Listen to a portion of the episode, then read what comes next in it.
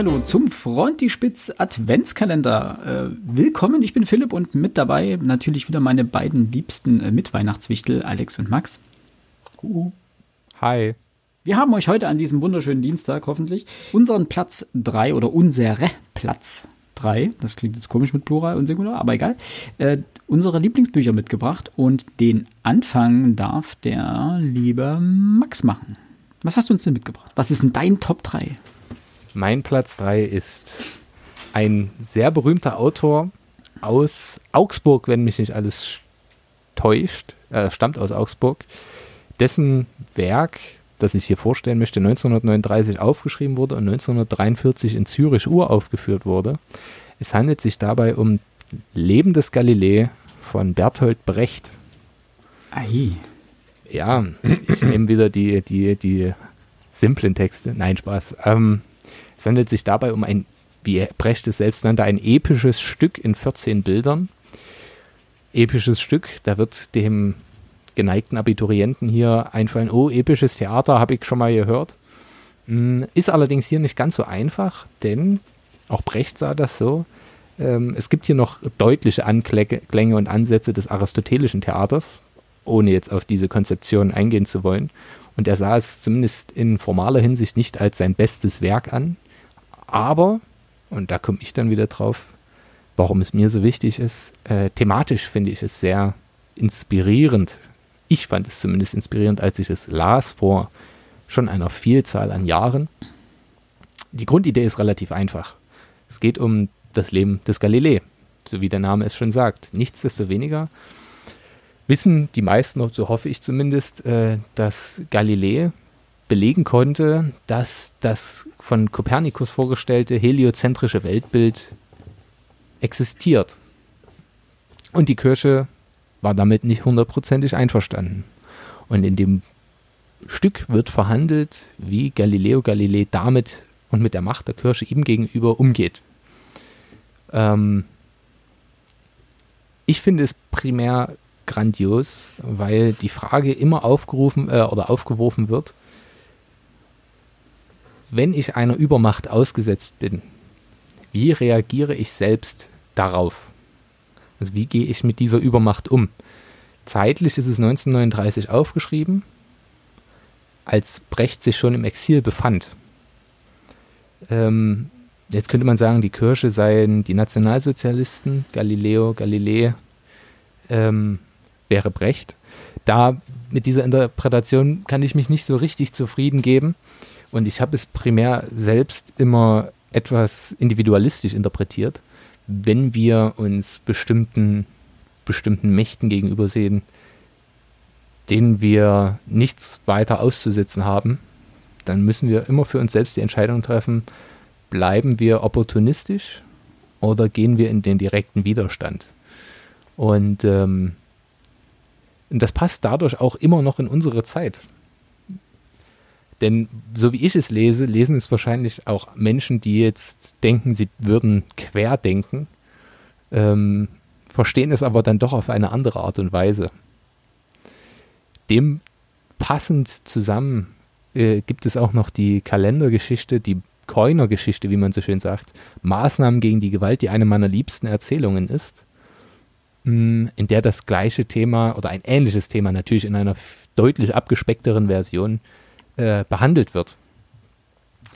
Marcel Reich-Ranitzky, der ebenso ein Anhänger Brechts war, ähm, sah in diesem Buch eher eine Auseinandersetzung mit den Schauprozessen in der Sowjetunion. Da fehlen mir allerdings die Kenntnisse. Ich wollte mich mit diesen Schauprozessen mal noch näher auseinandersetzen. Ähm, Eugen Ruge hatte da ja äh, zwei Bücher drüber geschrieben, in Zeiten des abnehmenden Lichts und danach vor allem Metropol jetzt zuletzt. Mhm wo das auch verhandelt wird. Deswegen würde ich mich diesbezüglich zurückhalten. Warum ist mir das Stück persönlich so wichtig? Ich selbst ähm, habe diese Liste auch aufgebaut, wie viel mir Bücher in meinem persönlichen Werden, äh, in meiner Charakterbildung, ich weiß gar nicht, welcher Autor es war, die Charakterbildung des Herzens, ähm, inwieweit sie mir geholfen haben oder mich weiterentwickelt haben. Und da gehört dieses Stück definitiv dazu, Schlicht und ergreifend, weil es diese Reflexion der eigenen mh, Auseinandersetzung mit größeren Kräften schärft. Ja, sei es jetzt in der Schule der Lehrer, der einem mal blöd kommt, sei es im Studium der Professor, der eine andere Ansicht hat oder eben Umstände, die eigentlich Widerstand nötig machen, aber manchmal nicht zielführend er erscheinen lassen. Ja, ich kann mich die ganze Zeit über be bestimmte Umstände oder ja über bestimmte Umstände aufregen, aber ich kann auch einfach hinnehmen, dass sie so sind und dass ich sie nicht ändern kann und meine persönliche Einstellung dazu verändern. Das klingt im Kalenderspruch immer etwas dümmlich, in diesem Stück indes hm. viel, viel besser. Aus diesem Grund lest Platz, meinen Platz 3, Berthold Brecht, das Leben des Galilei. Puh. Damit schwenke ich über zu Alex. Alex müsste jetzt dran sein, ja. Ich überlege gerade noch, was ich über Brecht sage. Ähm, das ist Schullektüre, ne? Also Leben des Galilei ist zumindest in Sachsen nicht im Kanon, wenn mich nicht alles täuscht, oder der Kanon wieder geändert wurde. Es würde mich indes freuen, wenn es so wäre.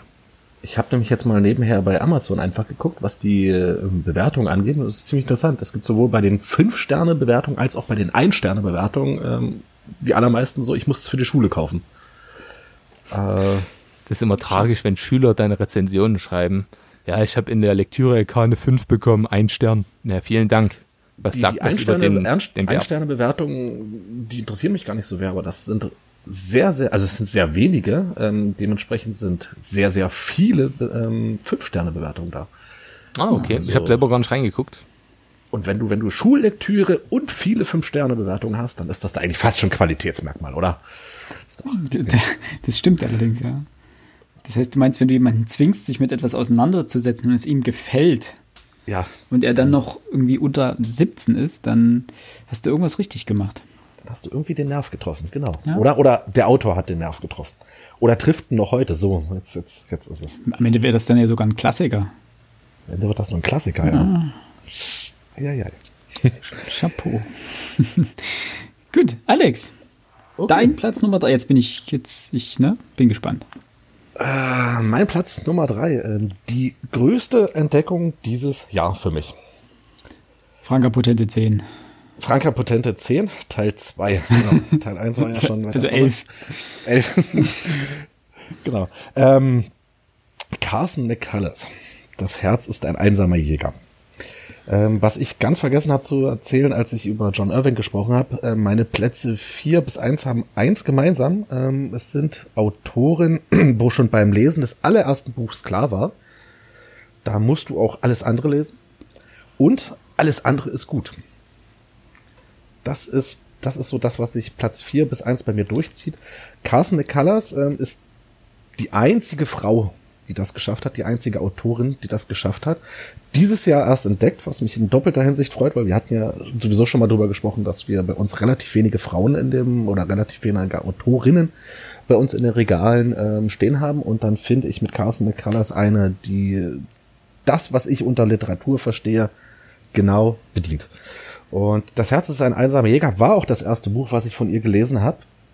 Und die Story ist halt einfach mal das, das ist das, was ich unter einer guten Geschichte verstehe. Ne? Du hast gewissermaßen ähm, vier Personen, ein 14-jähriges Mädel, die es irgendwie mal zu was ganz Großem schaffen will und äh, aber aus zu ärmlichen Verhältnissen schafft, äh, kommt, aus dass sie's, als dass sie es irgendwann mal schaffen könnte. Du hast einen Aufreißer, einen, einen, einen, einen Macho, einen, einen Angeber, der Alkoholprobleme hat. Du hast einen Arzt, der praktisch an seiner Arbeit zugrunde gibt, weil er jeden Tag auf dem OP-Tisch sieht, was der Mensch dem Menschen eigentlich antut. Und schließlich hast du noch jemanden, der, ich sag mal, recht unglücklich verheiratet ist und endgültig ähm, kaputt geht, als die Frau dann auch noch stirbt. Und all diese vier gehen zu einem, das fand ich so interessant, zu einem taubstummen. Der einzige, der sie wirklich versteht, ist der, der letztendlich nichts versteht. Und das wirklich grandiose drin ist, diese vier, die interessieren sich ein Scheiß für die Probleme von den Taubstummen. Ne? Der Mann zerbricht vor den, vor den Augen dieser vier Leute und ähm, eine Hammergeschichte. Auch schon ein Hammertitel. Das ist sowieso was, was sich bei Carsten McCullers durch das ganze Werk zieht, dass, dass der ihre Titel, das, das sind einfach mal Buchtitel, ne? So haben Bücher zu klingen. Und, aber Ur das ohne Zeiger ja, oder sowas, ne? Ist ja Ur, Ur einer Zeiger, genau. Das ähm, da habe ich noch keine Rezension zu verpasst, weil das ist so ein Buch, das hat mich ein bisschen geflasht. Ehrlich gesagt, ich habe es gelesen, ich habe keine Ahnung, worum es geht. Aber dazu dann mehr mal in einer Rezension, die dann irgendwann mal erscheinen wird. Nein, ähm, das Herz ist ein einsamer Jäger ist keine leichte Lektüre im klassischen Sinn, aber es liest sich weg. Ähm, es hat dieses, was ich wirklich liebe, dieses melancholische, was sich von Anfang bis Ende durchzieht. Es hat kein wirkliches Happy End. Das sei noch verraten. Also lest meine Nummer drei. Carson McCullers, Das Herz ist ein einsamer Jäger. Jetzt seid ihr geflasht. Finde ich cool. Das Ich auch. Und wir haben schon mal drüber gesprochen. In, der, in Wir unserer hatten- Carson McCullers Folge hatten wir darüber gesprochen und Alex hat es ja, auch so mal benannt. Ähm, nachdem ich mich ja mit dem Kaff äh, Trau der Ballade vom traurigen Café nicht sonderlich zufrieden Mhm. äh, zeigte, wäre das natürlich noch eine Option. Es ist ja auch ihr bekanntestes Werk. Ja, ja. Ähm, warum, warum nicht im neuen Jahr dann ausprobieren? Schauen wir mal. Was, was schade ist, die, die äh, McCullers ist nicht wirklich alt geworden. Also sie hat, ähm, ich glaube, ihr gesamtes Werk umfasst fünf Romane und gewissermaßen ein Buch, in dem ein paar äh, Kurzgeschichten drin stehen. Ähm, das ist sehr schade, zumal das wirklich eine Autorin ist und jedes Buch ist eigentlich wirklich das, was ich lesen möchte. Beziehungsweise umfasst das, was ich lesen möchte. Ja, schade. Ne? Ja, Philipp. Ja, wo wir gerade von Tod sprechen. Ähm, ich beginne meinen mein Platz Nummer drei mit dem ersten Satz dieses Buches, der da lautet: Jeff Winston telefonierte gerade mit seiner Frau, als er starb. Und das ist der erste Satz des Buches und normalerweise wird man jetzt einen Rückblick erwarten und sagen, ha, so, was bisher geschah, so fünf Monate zurück. Nein, es ist wirklich äh, der erste Satz und damit beginnt das Buch auch und es ist chronologisch auch vor dem Rest des Buches. Und gleichzeitig auch nicht, denn es handelt sich um Ken Grimwoods Replay, das zweite Spiel. Kleine Anmerkung, fürchterlicher Name, aber es betrifft oder es sagt letztendlich aus, worum es geht, denn es geht um Jeff Winston, äh, der stirbt mit 43 Jahren an einem Herzinfarkt und sein Leben dann noch mehrmals leben darf. Denn er wird sozusagen in den 18-jährigen Körper ins Jahr 1963 zurückkatapultiert und darf jetzt die nächsten 25 Jahre, bis er stirbt, äh, noch einmal erleben. Und dann stirbt er wieder und dann wacht er wieder 1963 auf. Und wieder und wieder und wieder und wieder. Das ist quasi eins der ersten Bücher, wenn nicht sogar das erste Buch, das sich so umfangreich mit der Thematik dieser Chance, des, also dieser zweiten Chance beschäftigt. Also was wäre, hat sich wahrscheinlich jeder schon mal überlegt, was wäre, wenn ich mein Leben nochmal leben dürfte? Was würde ich anders machen? Und ich denke, viele werden im Kopf haben, so diese, diese klassische Abzweigung, so "Ah, hätte ich damals, wäre ich damals auf die Uni gegangen, es wäre bestimmt alles anders, ganz anders gewesen. Und das ist aber die erste Wiederholung nur. Und das merkt man in dem Buch auch ganz schnell, dass er in der ersten Wiederholung so alle diese großen Abzweigungen nimmt und dort einfach die andere Ausfahrt sozusagen nimmt. Und was macht man aber dann in der dritten, vierten, fünften, zwanzigsten Wiederholung? Also wenn man sein Leben dann so oft gelebt hat. Und ist es wirklich erstrebenswert, sozusagen noch eine zweite Chance zu bekommen und eine dritte und eine vierte? Und ähm, das wird teilweise sehr philosophisch, weil natürlich die Frage nach dem Sinn des Lebens ähm, liegt da nicht fern. Ohne aber kitschig zu werden oder pseudopoetisch. Also es ist, läuft unter einem Meisterwerk der Science Fiction, wobei sehr wenig Science Fiction drin vorkommt. Also es gibt auch keine große Göttermaschine, die ihn immer wieder in, in ein äh, Mäuserad sperrt und dann immer noch mal sein Leben durchleben lässt. Das Ganze wird auch nicht großartig, und das kann man glaube ich sagen, ohne zu spoilern, also es wird nicht großartig aufgelöst, warum das so ist, also warum er das alles wieder, wieder und wieder wiederholt oder wiederholen darf. Aber die Art und Weise, wie er sich sozusagen mit seinem Leben auseinandersetzt und diesen ganzen Chancen auseinandersetzt und wie viele bedrückende und beklemmende Momente da drin entstehen und auch überraschend entstehen, machen dieses Buch so unglaublich wertvoll. Und das ist ein Buch, was man mehrmals lesen kann. Oder muss vielleicht sogar, um. Und man wird es jedes Mal aus einer anderen Perspektive lesen und jedes Mal wird man neue Dinge darin entdecken und jedes Mal wird man ähm, seine Entscheidung, die, die Winston dort trifft, anders beurteilen letztendlich auch. Und das macht wahnsinnig viel Spaß. Äh, es ist berührend an vielen äh, Stellen und es lässt einen auch ein wenig anders noch auf das, auf das Leben blicken, letztendlich. Und eine ganz, ganz, ganz klare Empfehlung. Also obwohl Science Fiction draufsteht und man vielleicht kein großer Fan von Science Fiction Büchern ist, sei das wirklich jedem ans Herz gelegt, weil es, wie gesagt, wenig mit Science Fiction an sich zu tun hat. Ein Hinweis nur, es gibt äh, eine Heine-Ausgabe mit einem Vorwort von John Grant. Lest das Vorwort nicht. Ignoriert das Vorwort. Warum? Lest das ganz am Ende. Es gab in dem Vorwort ein oder zwei Stellen, wo ich mir gedacht habe, warum verrätst du mir das schon? Das hätte ich lieber gerne selber ähm, in dem Moment erst mitbekommen, wenn es soweit ist. Das sind jetzt keine großen Spoiler im klassischen, weil man das Buch nicht wirklich spoilern kann. Aber es waren so zwei, drei Sachen, wo ich mir dachte, das ist schade, das hätte ich lieber gerne aus dem Buch direkt erfahren, statt im Vorwort schon. Also das Vorwort ist so ein klassisches Vorwort, was man nachliest, danach liest. Quasi. Großartiges Buch. Ken Grimwood, Replay, das zweite Spiel. Waren, glaube ich, die besten 9 Euro, die ich in meinem Leben, oder mit die besten 9 Euro, die ich in meinem Leben investiert habe. Ähm, großartig. Und Ähm, täglich grüßt das Murmeltier. Das wollte ich auch gerade ansprechen. Genau, das basiert auf diesem Buch.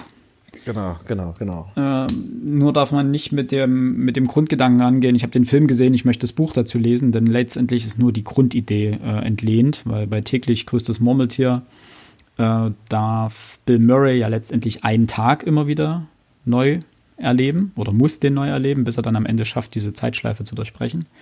Und täglich grüßt das Murmeltier ist ja auch eine Komödie. Und das Buch ist, weiß Gott, keine Komödie. Denn es hat lustige Elemente natürlich, weil wenn man sein Leben so und so oft leben darf und man begriffen hat, dass es keine Rolle spielt, was passiert, weil man eh nochmal neu anfangen darf, dann haut man auch zwischendrin mal ganz ordentlich auf die Kacke und das äh, macht Winston auch. Aber irgendwann hat man so die ganzen Sachen durch, die man mal machen wollte. Und dann hat das wenig mit Humor dann zu tun, sondern eher mit, ähm, mit Verzweiflung zum Teil natürlich, Sehnsüchten. Und das ist sehr, sehr beeindruckend, was wie, wie Grimwood das schreibt. Und es ist wahnsinnig spannend auch geschrieben. Okay.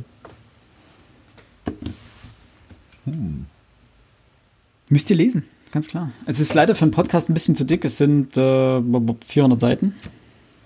Also aber Taschenbuchformat. Ähm, Wäre mir, wäre aber sehr schön, wenn man das mal lesen würde. Ansonsten müsst ihr es privat lesen. Das geht auch.